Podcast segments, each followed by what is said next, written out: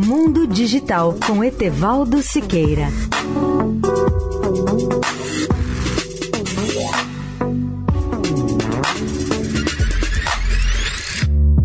Olá, amigos da Eldorado.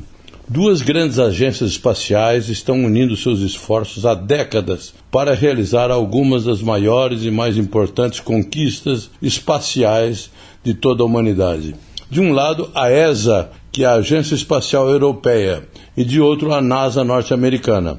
Elas lançaram na madrugada de segunda-feira, dia 10, um novo veículo espacial, o Solar Orbiter, ou seja, o orbitador solar como o nome indica, ele vai girar em torno do Sol para estudar durante longo tempo nossa principal estrela. Nos dois primeiros dias após o lançamento, a espaçonave já abriu e preparou o seu conjunto de instrumentos e várias antenas que se comunicarão com a Terra e coletarão dados científicos. A espaçonave segue uma trajetória única que permitirá que seus instrumentos forneçam à humanidade as primeiras imagens dos polos do Sol Polo Norte e Polo Sul. Essa trajetória inclui 22 aproximações do Sol, com a espaçonave dentro da órbita de Mercúrio para estudar o Sol e a sua influência no espaço.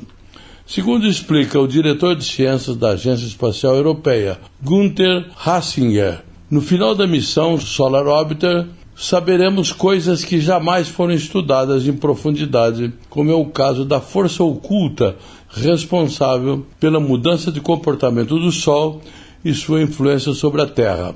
A missão do Solar Orbiter exige tanta precisão e cuidado que a espaçonave passará três meses em sua fase de ajuste e programação, durante a qual a equipe da missão executará verificações nos dez instrumentos científicos principais da espaçonave para garantir que eles estão em perfeito funcionamento.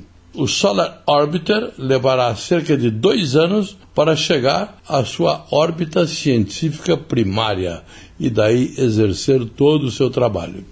Etevaldo Siqueira, especial para a Rádio Eldorado. Mundo Digital com Etevaldo Siqueira.